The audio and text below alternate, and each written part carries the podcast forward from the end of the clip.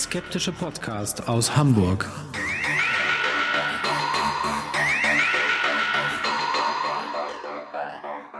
Hallo und herzlich willkommen zur 130. und damit letzten Folge von Huxilla vor der Sommerpause. ja, ja, ja, ja, ja. Ja, ja, der Witz ist wahrscheinlich auch schon ziemlich abgenudelt, aber er ist halt immer so schön.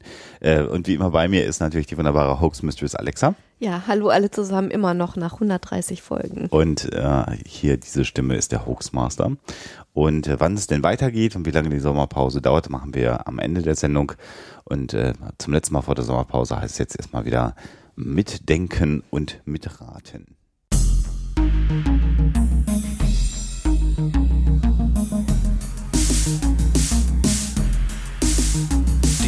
der Woche.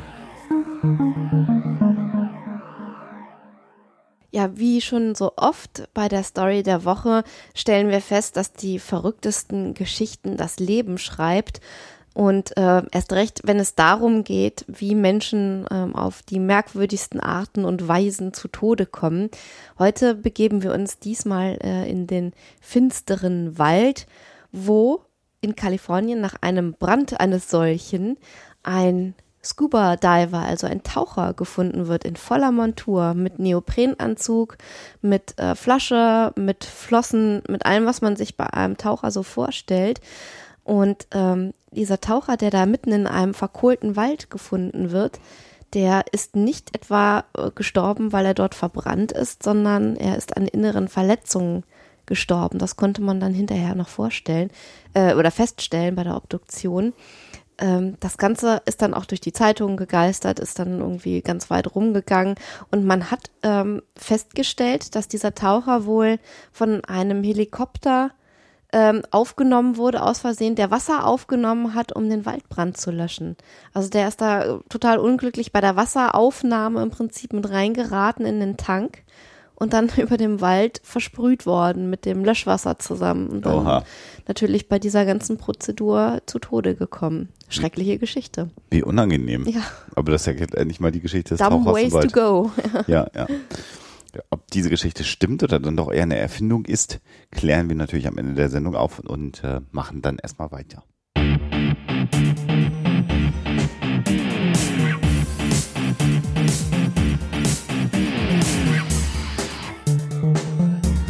Thema der Woche.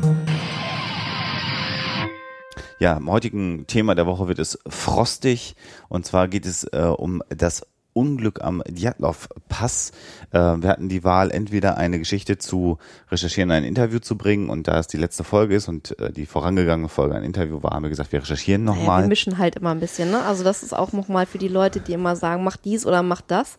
Äh, wir werden immer beides machen. Wir werden uns da irgendwie schön abwechseln weiterhin. Also müsst ihr unter Umständen, wenn euch nur das eine oder das andere interessiert, eben dann auch mal die eine oder andere Folge vielleicht auslassen. Genau. Und äh, das wurde uns auf Twitter nochmal an den Kopf geworfen. Macht das doch mal, weil da jetzt gerade ein Film auch über diese Ereignisse gedreht wird. Und ähm, weil dieses Jahr einer der ursprünglichen Expeditionsteilnehmer verstorben ist. Genau. Der letzte Überlebende, der eigentlich gar nicht wirklich dabei war. Kommen wir nachher nochmal drauf. Also, Expedition, wir haben schon gerade gesagt, es geht also um äh, den, um es ganz kurz zu machen, äh, unerklärten Tod neun Skiwanderer im Jahr 1959, die in dem äh, heute sogenannten Djatlov-Pass ähm, unterwegs waren und dort verstarben. Über die genauen Umstände des Todes werden wir nochmal berichten. Und ähm, äh, diese neun Skiwanderer waren relativ erfahrene Skiwanderer, hatten schon mehrere Touren hinter sich. Ähm, es waren Studenten der damaligen Polytechnischen Instituts des Ural. Heute ist das die staatliche Technische Universität des Uralgebietes offiziell. Ähm, und es handelte sich um acht Männer und zwei Frauen, die Genau. loszogen. Genau, wir werden jetzt nicht alle Namen verlesen. Wir erwähnen hier nur mal den Juri Judin ähm, extra, weil genau dieser Mann nämlich wegen einer Fußverletzung schon an einem der ersten Tage, bevor es überhaupt zum eigentlichen Pass und zum Berg äh, gehen sollte, wieder umgekehrt ist und im Prinzip dann gar nicht wirklich dabei war. Das hat ihm natürlich letzten Endes bis jetzt dieses Jahr das Leben gerettet. Der zweite Name, den man sicherlich erwähnen sollte, ist der von Igor Djatlov. Das war der 23-jährige äh, Mann, der diese Wandertour zum Berg Otorten angeführt hat. Und nach dessen den, Namen jetzt natürlich auch der Pass an dem ne, sich die Ereignisse in die Geschichte eingegangen ist, ja. Genau, genau, genau. Ja, also vielleicht rollen wir so ein bisschen die Ereignisse mal auf. Die zehn Personen sind also ursprünglich losgegangen und haben sich aufgemacht zunächst mal zum Gebiet des Berges Cholat Syatl, was so viel heißt wie Berg der Toten. Das ist nicht russisch, sondern das ist äh, Mansisch. Die Mansen sind ein Volksstamm, der ähm, dieses äh, Gebiet für sich beansprucht in Sibirien und die haben offensichtlich halt auch eine eigene Sprache, die dann mitunter etwas merkwürdig klingt. Und ähm, das was uns heute noch fasziniert an dieser Geschichte ist, wenn man das mal googelt und wenn man sich dann Bilder anguckt, wenn man sich Dokus anschaut, dann ist das eigentlich so die klassische Mystery-Geschichte, auf die man da stürzt, äh, äh, äh, ähm, stößt. Stößt. und ähm, man findet also Bilder, die ein bisschen Blair Witch-mäßig von Filmen stammen, die man im Lager gefunden hat. Man stößt da auf, auf Bilder, die die Expeditionsteilnehmer eben noch selber gemacht haben, bevor es sie dann erwischt hat. Und ähm, es waren alles junge Leute, die da äh, verunglückt sind. Und äh, die Umstände, in denen man sie gefunden hat, die wir gleich ähm, erklären werden, die sind also wirklich so gelagert, dass man auf den ersten Blick denken könnte, mein Gott, da muss irgendwas Übernatürliches passiert sein äh, oder zumindest etwas, was ähm, ja unter Verschluss gehalten werden muss, was nicht an die Öffentlichkeit dringen darf. Und ähm, schon hat man dann irgendwie so eine, eine geheimnisvolle Geschichte vor sich. Mhm. Was an Fakten belegt ist, ist, dass die Gruppe am 25. Januar per Zug nach Ivdel gereist ist ähm, und dort dann mit dem LKW weitergefahren worden ist. Ähm, Sie hatten, um den Berg Otorten zu erklimmen, sozusagen, sich eine Route äh, der Kategorie 3 ähm, äh, ausgesucht, zumindest in der Jahreszeit, in der sie gegangen sind, das heißt im Winter, also wir reden halt natürlich vom, vom 25. Januar. Und das heißt, dass es eine der schwersten Routen war, die man hätte gehen können, um zum Berg Otorten zu kommen im Uralgebirge. Ähm, die Gruppe ist dann, äh, letztendlich hat sie ein äh, ja, Zwischenlager nochmal angelegt am 31. Januar ähm, also was man vielleicht noch dazu sagen muss, ist, dass es wohl so gewesen ist, das kann man rekonstruieren ähm, durch die Tagebuchaufzeichnungen, mhm. die gefunden worden sind, dass sie nicht ganz da gelandet sind, wo sie hin wollten, nämlich nicht äh, unbedingt am Kolaziatl, sondern, äh, das heißt, nee, da sind sie gelandet, da wollten sie aber eigentlich nicht hin, äh, sondern sie wollten ja zum Otorten. Sie sind wohl zu weit ähm, westlich gelandet durch schlechte Sichtverhältnisse. Vermutlich hat es Schneestürme gegeben, die dafür gesorgt haben, dass sie halt die Richtung verloren haben. Sie haben dann halt an dieser Stelle, die sie noch erreichen konnten, vermutlich bevor die Nacht hereinbrach, eben das Lager aufgeschlagen am Kulaziatl. Mhm. Und ganz kurz vorher hatten Sie, also du warst bist schon einen Schritt zu weit, ich wollte noch einen Schritt zurück machen, haben Sie noch ein, ein sozusagen Zwischenlager für den Abstieg nochmal vorbereitet gehabt? Das war am 31. Januar und das, was du erzählst, sind jetzt die Ereignisse des 1. Februars. Äh, in, in, einfach, dass man die Chronologie äh, nochmal klar hat. Also Wetter wurde schlechter, sie waren zu weit westlich und haben ein Lager dann aufgeschlagen. Ja, und nach diesem ersten Februar äh, ähm, ja, hörte man erstmal nichts. Ähm, es war so, dass Djatlov vereinbart hatte, ab zum 12. Februar ähm, äh, eine Nachricht zu schicken, wenn sie denn wieder zurück seien von der Expedition in der Ortschaft Vichai, das war also die letzte Ortschaft, die es da noch gibt. Es gab eben kein Telegramm am 12. Februar und dem 20. Februar wurde dann zunächst mal eine Gruppe von Freiwilligen von dem Polytechnischen Institut losgeschickt, um nach der Gruppe äh, zu suchen. Ähm, und am 26. Februar fand dann äh, verschiedene Suchteams, inzwischen war sogar auch das Militär involviert worden, äh, das Camp am Cholazyatl, von dem wir gerade gesprochen haben, was sie also offensichtlich am Abend des 1. Februars ähm, aufgeschlagen hatten. Und ab da präsentierte sich dann Merkwürdiges und ist natürlich jetzt, also 1. Februar, wurde das Lager aufgeschlagen anhand der Tagebücher, kann man das nachhalten. Und wir sind jetzt 25 Tage später und das Lager wird gefunden. Und jetzt kann man natürlich nur noch rekonstruieren, was offensichtlich in dieser Nacht passiert sein muss. Also Punkt eins, man hat bei dieser Suche ähm, erstmal fünf Teilnehmer der Expedition gefunden und ähm, hat wohl festgestellt, dass sie nachts die Zelte verlassen haben, diese fünf ähm, Teilnehmer. ähm, sie waren zum großen Teil nur leicht bekleidet. Sie hatten ihre Unterwäsche an, teilweise hatten sie einen Schuh an, teilweise gar keine Schuhe. Und ähm, man hat sie gefunden auf einem Weg zwischen dem Lager und einem nahegelegenen Wald, so ungefähr 500 Meter. Ähm, war die, war die Fußspur noch zu sehen in Richtung dieses Waldes. Danach ist sie dann von Schnee zugedeckt gewesen. Und man hat äh, ein paar ähm, dieser ähm, Expeditionsteilnehmer halt auch in diesem Wald gefunden. Und äh, sie hatten wohl noch versucht, ein Feuer zu machen. Mhm. Äh, das sind also schon mal die Punkte, die man ähm, da feststellen konnte sie sind wohl nicht an Verletzungen gestorben, obwohl jemand sich da wohl von diesen Teilnehmern auch den, den Kopf angeschlagen hatte, aber das war keine tödliche Verletzung. Sie sind also an Unterkühlung äh, gestorben. Und das Verrückte, und jetzt wird es langsam seltsam, ist, dass die ähm, teilweise, also die, die sich auf den Weg zurückgemacht hatten, wohl zum Lager, so würde ich es jetzt mal interpretieren, und die dann auf dem Weg gefunden wurden, die hatten teilweise die äh, Kleidung ihrer ähm, Kollegen an, die im Wald gefunden wurden. Also ganz merkwürdige Umstände, wo man sich fragt, also warum verlassen Leute bei extremen Minustemperaturen nachts freiwillig ihre Zelte und dann auch noch so in Panik und ähm, werden dann irgendwo weit verstreut auf einem relativ großen Gebiet gefunden und man kann überhaupt nicht genau feststellen, irgendwie, was da vor sich gegangen sein muss. Mhm. Es war dann so, dass also fünf Tote gefunden worden sind, relativ schnell dann eben von den Suchtrupps. Ähm, die anderen vier äh, Menschen der Truppe wurden erst nochmal zwei Monate später gefunden. Und zwar nämlich am 4. Mai. Ähm, unter vier Meter hohem Schnee bedeckt letztendlich in einer Schlucht, die noch weiter im Waldinneren sich befunden hat.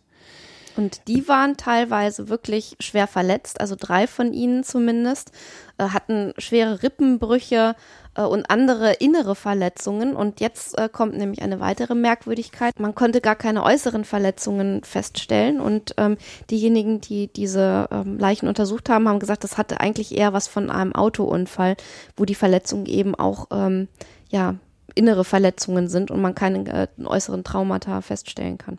Es war nämlich so, dass es äh, schwere Schädelfrakturen äh, gab, ähm, äh, Rippenbrüche gab es. Eine der Personen hatte keine Zunge mehr, äh, ganz offensichtlich. Und einer der beiden Frauen, die dort noch gefunden wurden, war, äh, fehlten Teile des Gesichtsschädels, weil unter dem Schnee ein, offensichtlich ein Fluss auch ähm, noch war und äh, lang geflossen ist. Und genau, das, das, lag dann aber daran, wie die Leiche quasi ähm, all die Monate gelegen gele hat. Gelegen hat. Mhm.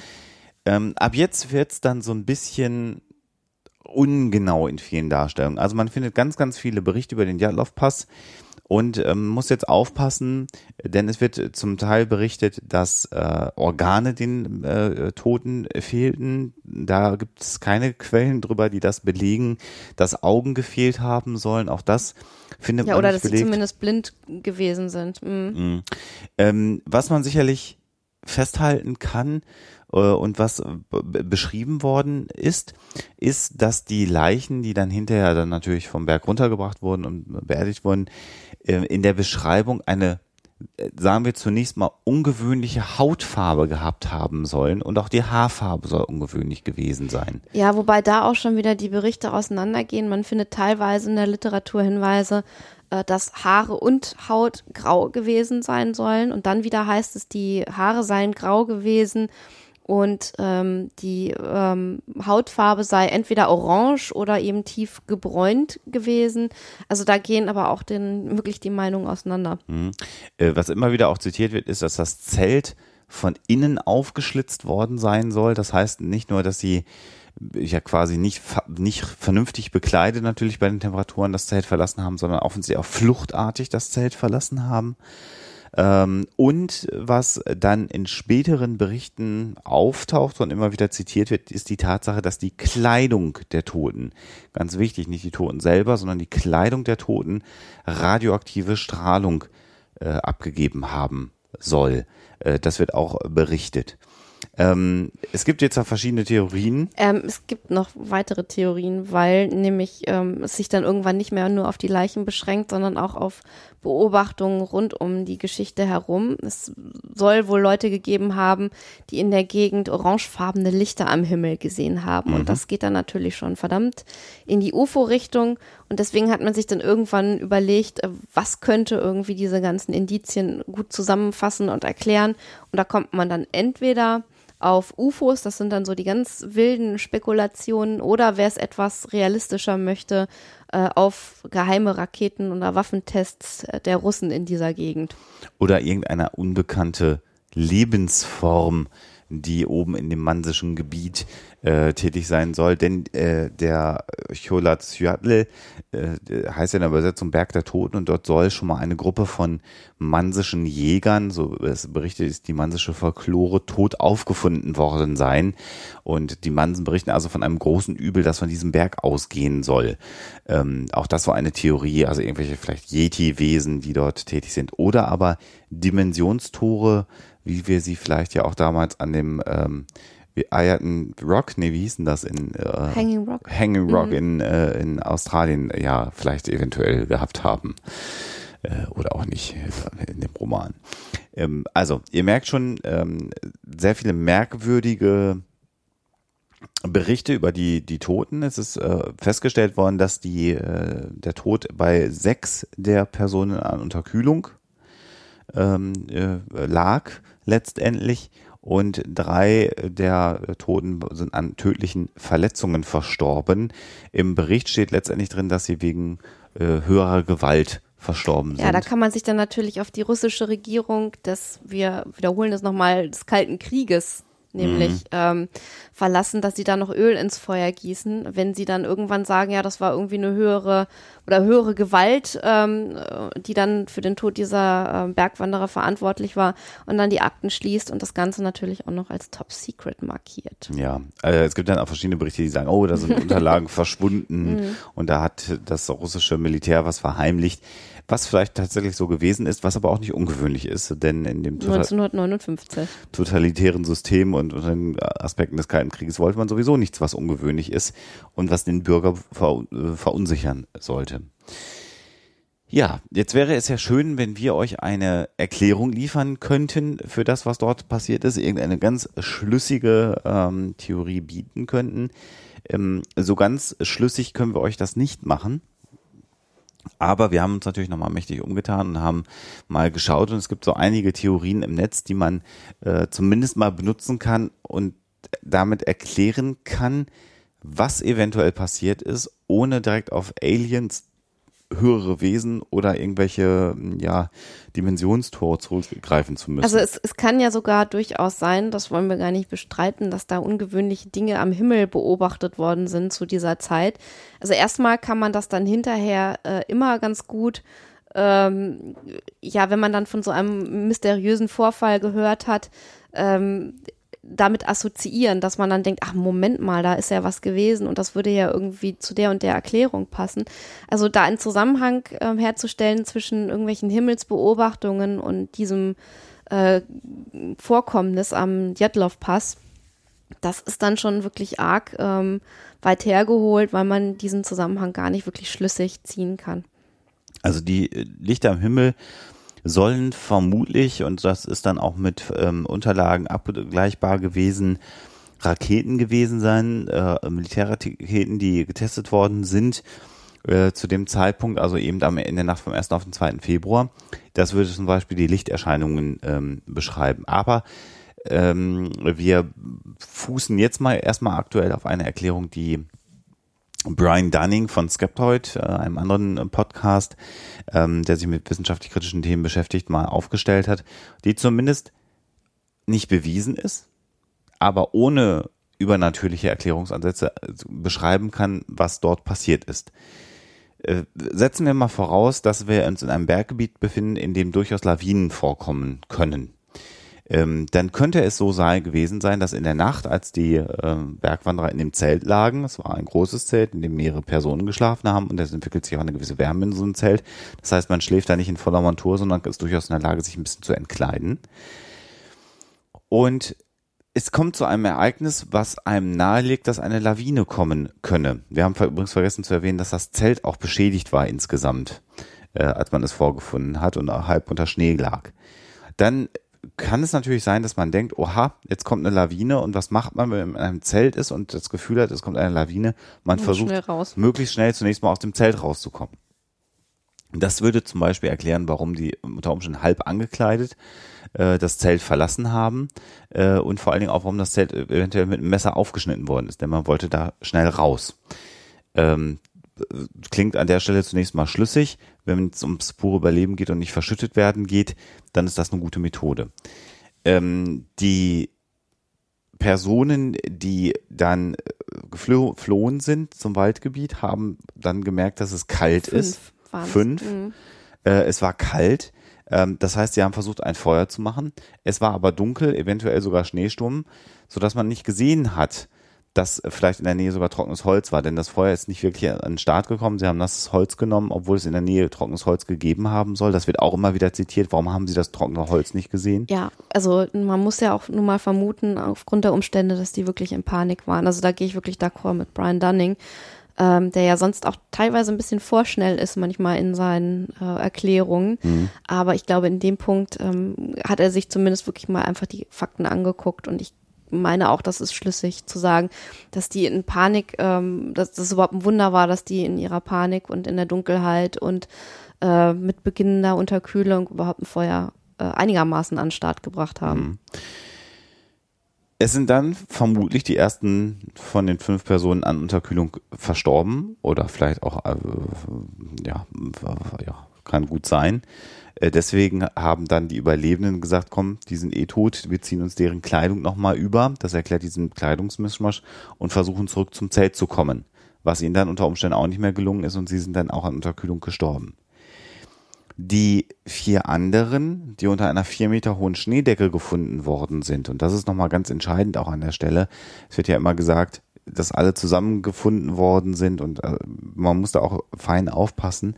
Sie sind halt mehrere Monate später auch gefunden worden.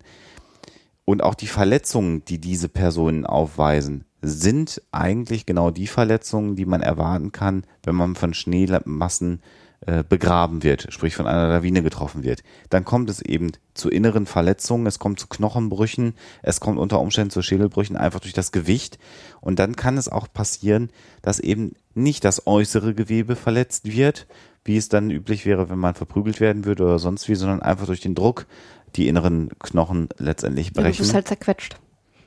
Und auch das äh, Fehlen einer Zunge Das hatte mich, muss ich gestehen, während der Recherche auch so ein bisschen gewundert irgendwie, Mhm. aber ist also offensichtlich aber auch in solchen Situationen nicht so ganz unüblich, denn durch den Druck werden die Kiefer zusammengepresst und wenn man dann von so einer Lawine getroffen wird und eventuell noch schreit oder so, dann kann das gut sein, dass tatsächlich man selber sich an dieser Stelle durch die Gewalten die Zunge dann abbeißt und die verloren geht in den Irrungen und Wirrungen.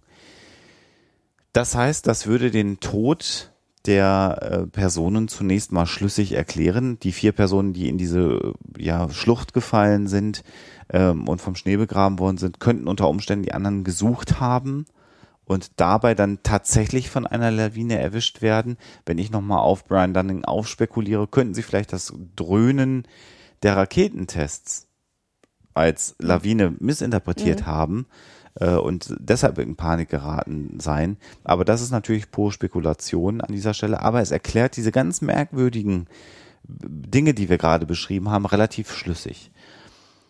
Die Verfärbungen der Leichen, was die Haut und die Haare angeht, sind auch nicht so ungewöhnlich, wenn man bedenkt, dass 1959 die erst zunächst mal keine Sonnencreme dabei hatten. ja, das und vor allen Dingen, also da müsste man eigentlich noch früher ansetzen, weil das sind Zeugenaussagen letzten Endes, Mhm. die man ähm, da zu Hilfe zieht und das sind ja alles schon Erzählungen, die ähm, durch die Merkwürdigkeit dieser Ereignisse schon einen eigenen Drive entwickelt haben. Und wenn man sich dann mal überlegt, ähm, wie Zeugenaussagen auch in solchen Fällen zu bewerten sind und dass man da ohnehin Vorsicht äh, walten lassen muss, dann ist es halt schwierig, irgendwie das als, als großes Indiz dafür zu nehmen, dass da irgendwie ein UFO oder der Himmel weiß was Übernatürliches beteiligt war.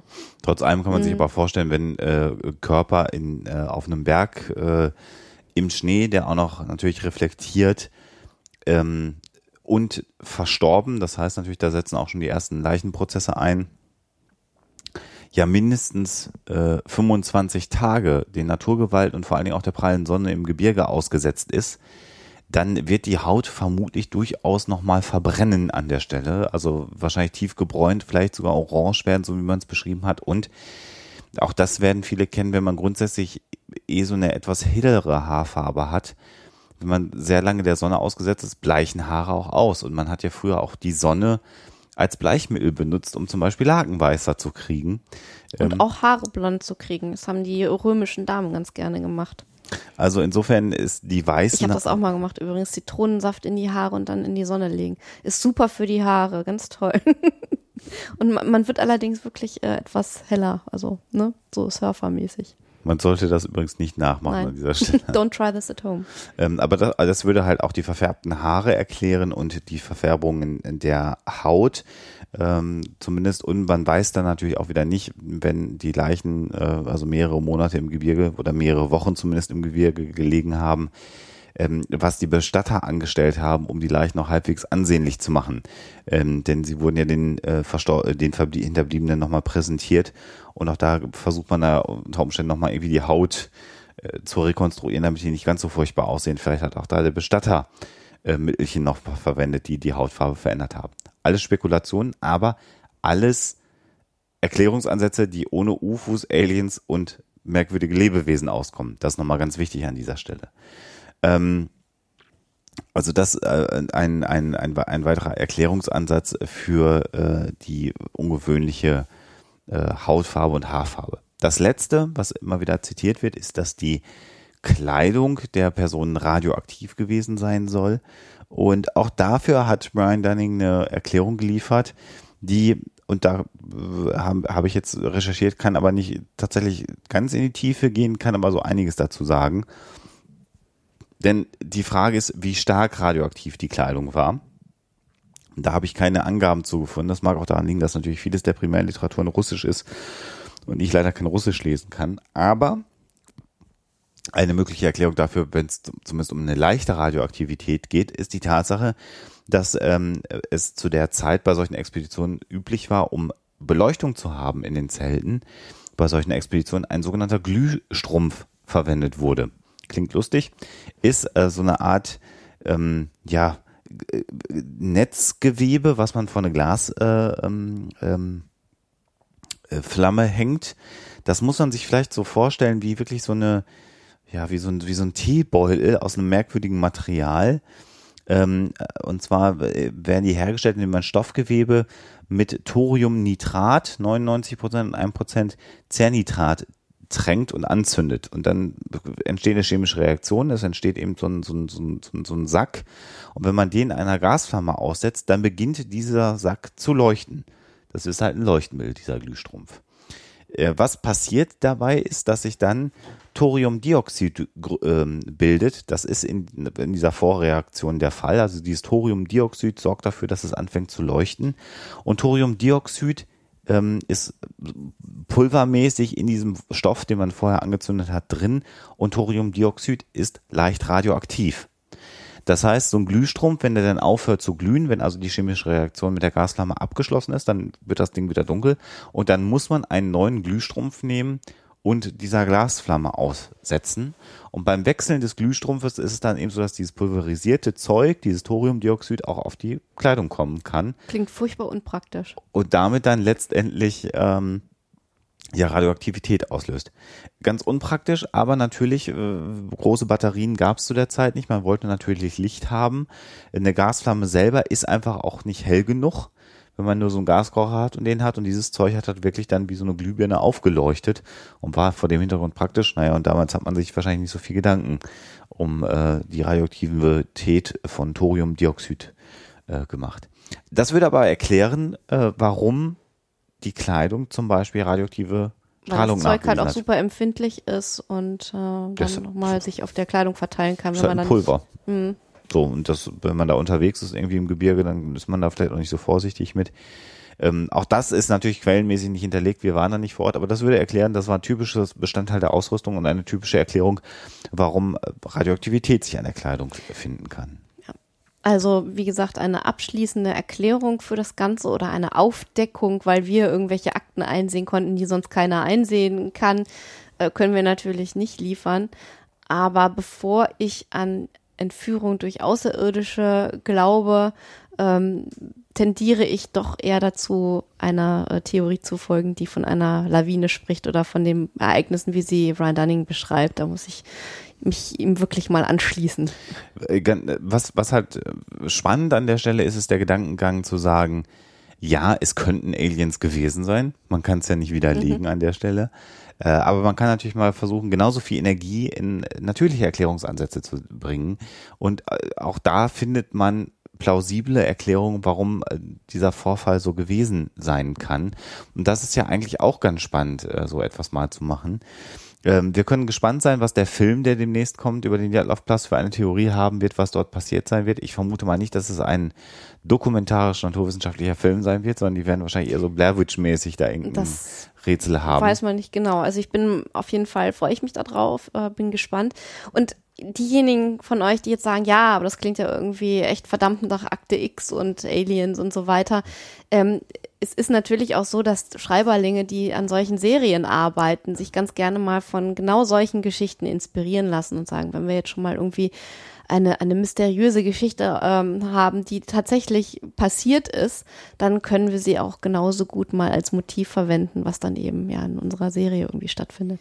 Und was eben auch ganz wichtig ist, wenn man auf irgendwelchen Verschwörungsseiten oder anderen YouTube-Videos zum Djatlov-Pass sich äh, Dinge anschaut, da wird halt sehr, sehr unkritisch mit den Fakten umgegangen. Da haben dann plötzlich alle äh, der teilnehmenden Expeditionsteilnehmer schwerste innere Verletzungen gehabt und es sind äh, Organe entfernt worden. Und dafür gibt es eben keine belegbaren äh, Fakten. Und da wird dann eben wieder aufgebaut und quasi in der besten Erzähltradition eine Geschichte aufgehübscht und erweitert. Und das führt dann eben zu unpräzisen Darstellungen. Und dann macht es die Geschichte natürlich dann irgendwann auch immer schwieriger zu erklären. Wenn denn dann alle neuen Leichen offen herumgelegen haben und es haben Organe gefehlt und die Haut war grau verfärbt und die Körper haben radioaktiv gestrahlt, dann stellt sich das schon anders dar, als wenn man sich die Mühe macht, nochmal genau die Fakten zu recherchieren und dann sieht, hm, es war dann doch ein bisschen anders an der einen oder anderen Stelle. Und ähm, wir, wir können die Dokumentation ver verlinken, wo ähm, ja der Fall beschrieben wird von äh, History vom Mystery Channel. Und das ist ganz lustig, denn da wird so sehr diese Alien-Theorie gepusht, äh, während parallel Werbung für die Pass damals auf. neue Reihe mhm. Ancient Aliens gemacht wird. Und da sieht man dann auch, dass die Medien durchaus gerne solche Dinge nutzen, um ja für ihre anderen Projekte Werbung zu machen. Und auch da wird dann ein bisschen an der Realität mal geschraubt. Selbst bei so schönen Dingen wie dem History Channel. Das mal unsere Betrachtung zum Djatlov Pass. Ich hoffe, wir haben den richtig ausgesprochen die ganze Zeit, aber es klingt zumindest gut. Und ähm, dann müssen wir jetzt das nochmal klären, was mit dem Taucher gewesen ist. Die Auflösung.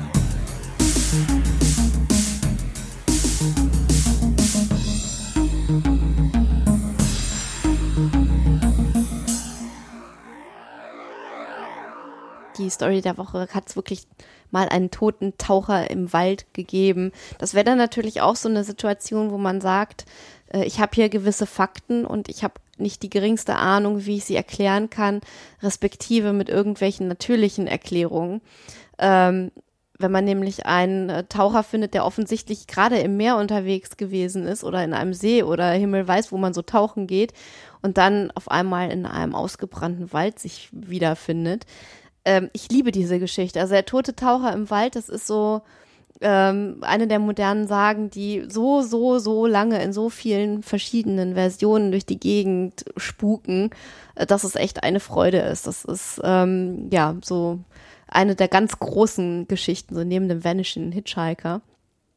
Und ähm, es, es fängt natürlich schon damit an, dass man sich mal angucken muss, wie nehmen überhaupt Löschflugzeuge oder Helis oder wie auch immer das Wasser für solche ähm, Löschflüge äh, auf. Und wenn man sich dann anschaut, dass die das teilweise durch Schläuche tun, teilweise auch durch Öffnungen, die ähm, ja ungefähr so 30 Zentimeter groß sind, dann wird es natürlich schon mal schwierig, irgendwie eine ganze Person damit anzusaugen. Äh, man kann das ganz gut äh, sich anschauen, warum das also nicht funktioniert haben kann, dass man da zufällig irgendwie mit in den Tank gerät und dann irgendwie mit Löschwasser ausgestreut wird über einem brennenden Waldgebiet. Ähm, es gibt diese Geschichte ganz oft mit Kalifornien, es gibt die aber auch mit Frankreich, es gibt die aber auch ähm, irgendwie in, in, Deutschland oder nicht näher beschrieben. Also das Ganze findet man ähm, wirklich in, in ganz vielen Gegenden und mit ganz vielen kleinen Details, die sich dann mitunter mal ändern. Und ähm, es ist natürlich irgendwie so eine ganz nette Sache, äh, sich dann mal anzugucken, wenn man so eine Situation vorfände, rein hypothetisch sich dann mal zu überlegen, wie es dazu gekommen sein kann. Und ähm, ja, so viel zu dem Thema. Es ist nur eine Geschichte, aber eine sehr, sehr nette, wie ich finde. Ja, und damit ist das auch endlich mal geklärt, dass diese Geschichte ja. nicht stimmt. Kommt sogar in Filmen vor, meine ich irgendwie. Ich wüsste jetzt aber gerade nicht den Titel zu nennen. Oh, das wird sicherlich mhm. dann unsere Hörerschaft dann am Ende äh, wissen. Ähm, es gibt so ein paar Dinge, die ich noch gerade sagen will und ich fange mal vielleicht mit einer etwas ernsteren Sache an, äh, die mir doch sehr am Herzen liegt, weil ich habe das äh, diese Woche gelesen und ähm, würde das gerne hier auch nochmal bei uns in dieser Sendung sagen. Ähm, ich habe einen Blogpost gesehen, äh, den ich auch gerne nochmal verlinken kann, von jemandem, der, ähm, ja, sagen wir mal, sehr ungezwungenen Lebenswandel führt, was per se ja nicht schlimm ist, ähm, offensichtlich in keiner festen Beziehung ist und dann also einmal im Jahr zum Bluttest äh, geht, um einfach mal die Gesundheit durchzuchecken und bei einem aktuellen Bluttest erfahren hat, dass er äh, oder eine sie ist es in dem Fall äh, HIV-reaktive Antikörper äh, in sich trägt und die Gefahr jetzt eben besteht, dass eine HIV-Infektion stattgefunden hat. Und in diesem Blogartikel wird dann sehr intensiv darüber philosophiert, dass äh, ja Safer Sex dann offensichtlich doch nicht so regelmäßig betrieben worden ist. Eigentlich schon, weil man es ja weiß, dass äh, AIDS immer noch äh, großes Thema ist und die Infektionsraten ja gerade leider wieder steigen. Aber wenn der Typ total nett war und gut ausgesehen hat und irgendwie gesund gewirkt hat, dann hat man vielleicht auch mal auf äh, den Safer Sex äh, verzichtet, weil da wird schon nichts passieren. Ähm, soll einfach nur heißen, ich bin in der Zeit aufgewachsen, Ende der 80er, Anfang der 90er aufgewachsen, also im Sinne von pubertären Bestrebungen und ähm, ja, sozusagen des sexuellen Erwachens, wo ganz klar war, dass Sex tödlich sein kann. Äh, da gab es eben die große AIDS keine Chance-Kampagne, die unfassbar präsent war. Und äh, einfach hier nochmal der Aufruf, ähm, dass ihr das im Kopf behaltet und ähm, einfach euch schützt, weil das kann man einfach an der Stelle nicht mehr zurückdrehen. Und es gibt Medikamente, die lebensverlängert wirken, aber die Krankheit ist sehr, sehr krass. Und auch die Medikamente verändern das Leben grundlegend. Und ähm, das ist einfach nicht schön.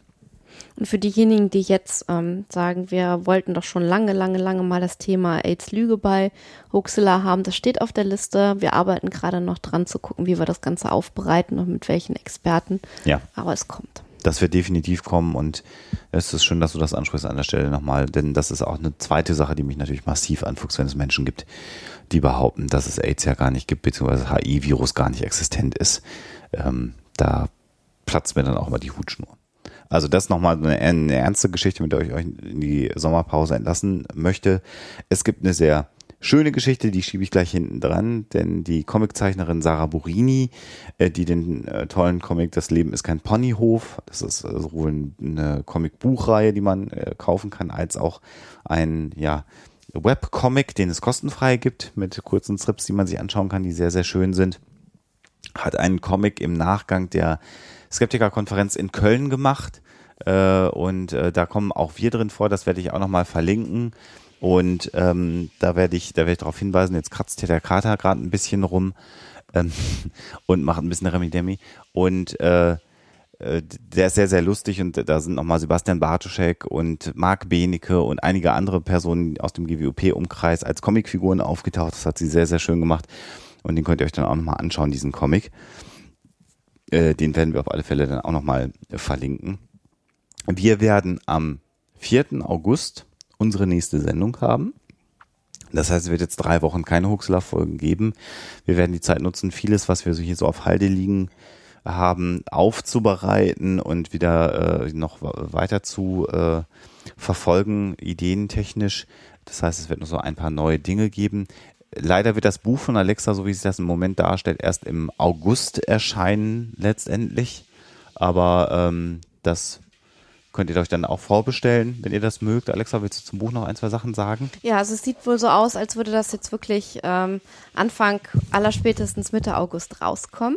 Ihr könnt das ähm, über die Seite des Alibri Verlages bestellen. Da müsstet ihr auf ähm, alibri.de gehen und ähm, da ist das bei den Vorankündigungen. Man kann das dann, ich denke mal, ähm, wenn ich richtig informiert bin, auch schon per Kontaktformular irgendwie bei dem Verlag bekommen, wer das jetzt äh, sich schon besorgen möchte. Ansonsten wartet ruhig, ähm, bis es erscheint. Ähm, es wird auch noch eine kleine Aktion geben, an der wir gerade herumplanen. Sobald ich da Näheres weiß, äh, kann ich das aber über unsere Kanäle auch nochmal verbreiten. Genau das zum Buch, damit ihr auch wisst, was nebenbei immer noch so alles gerade läuft und auch Zeit frisst.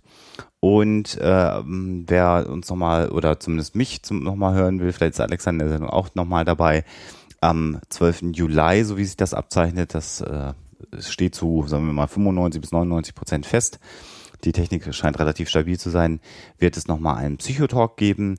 Das Thema dort Mittelalter, da werden wir auch einen Experten wieder in der Sendung haben zum Thema Mittelalter, der sich da wirklich mit auskennt. Und äh, den wird es auf alle Fälle nochmal geben, so dass ihr den Hoaxmaster, wenn er es denn, denn mögt, äh, auch nochmal hören könnt äh, in der Sommerpause. Ansonsten wünschen wir euch eine schöne Zeit in den nächsten ja, drei Wochen, in denen wir uns dann nicht hören werden. Mit gutem Wetter hoffentlich. Genau, genießt Kein diese, Schnee. Genießt hoffentlich den Urlaub, den ihr auch irgendwann haben werdet. Und äh, dann hören wir uns Anfang August aller spätestens hier wieder bei Hoaxilla.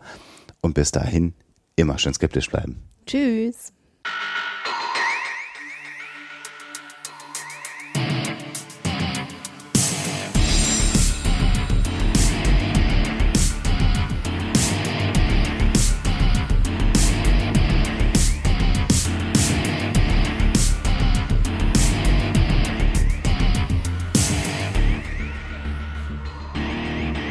Schickt Fragen, Anmerkungen oder Feedback an info@huxilla.de.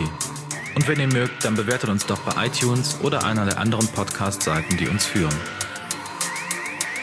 Hoaxilla ist eine Record Shoe Production aus dem Jahre 2013.